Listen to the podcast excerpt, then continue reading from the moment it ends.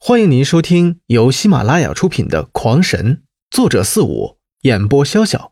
欢迎订阅。第七十九章，刘秋兰感觉自己有点头疼。这些事情有刘辉在时，根本不劳他去想的。我的容颜在五十年内是不会老的。哦，对了，你们把这个吃了吧，可以确保五十年容颜不老。刘秋兰这才想起，自己还从来没有给过古阳吃过驻颜丹，不由得有些不好意思起来。驻颜丹，果然这东西对女人真的有效。古阳当下便惊叫起来，忽然感觉有点不妥，才如贼一般四下张望。古离虽然是男人，但是同样也吃下了驻颜丹，守着这么两个漂亮的老婆，他哪里舍得先老去呀？古媚姨接过丹药，却并没有吃。她终归才十四，要再发育几年才能定型，所以过早的服用反而不好。只是她没有说，她在刘辉那里已经抢到一粒，这一粒她并不想吃，永远也不想吃，她要永远珍藏。咦，正将驻颜丹向储物手镯中放时，突然发现有两样东西，不由得急忙取了出来。一个是八风形的法盘，正是之前所用的组队用的定位法盘；另一个便是传讯符。拿着法盘看了半天，却完全没有刘辉的踪迹。这种情况一般有两种：一种就是人死了，没有灵力支持也无法搜索到；其次便是放在储物器具中，无法向外释放信号。再次将传音符发出，但是那符再也没有飞回。满怀希望的四人再次失望。又过了三个月，齐流月的伤已经算是好了，开始帮助大家照顾这两个师兄。自从他伤好之后，古家人再也没有进行炼丹炼器的工作，而且工具和器材也都收了起来，不好让人发现他们的秘密。在这三个月里，高宝静和杨仙乐先后醒来，在刘秋兰的手术和各种草药的作用下。二人破碎的体骨也渐渐的愈合，他们大师兄所预言的残废看来也没有发生，而他们的经脉也被刘秋兰用一种奇异的草药神奇的治愈了。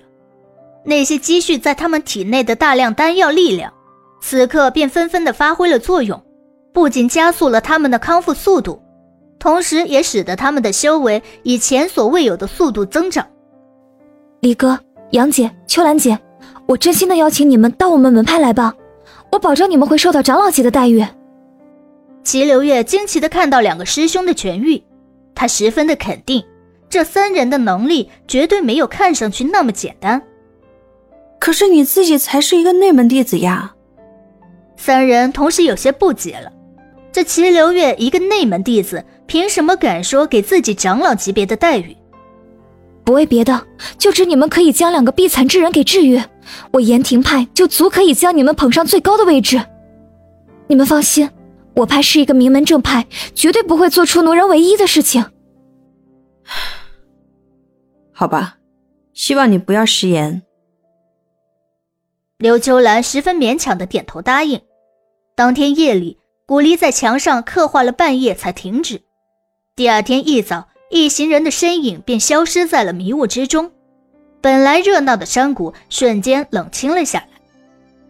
而也就在这个时候，在山谷中的某个山洞之中的一个奇怪的石室之中，正关着数百只不同等阶的妖兽，有一阶的，也有四阶、五阶的，而更为奇怪的，自然还有着一个人形的。如果仔细看去，才会发现，那兽正是刘辉。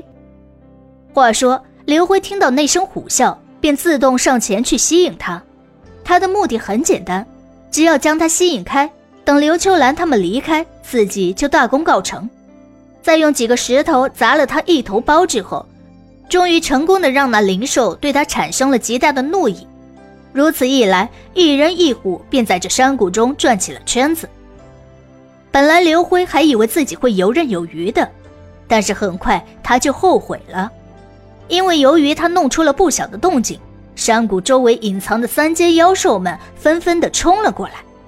仅仅三天的时间，刘辉的屁股后面就聚集了不下百只之多。这个时候，他不知道刘秋兰他们走了没，自然也不敢逃跑。那百分之一百的会把这些家伙引到谷口的。没有办法，他只能再次向山谷深处奔去。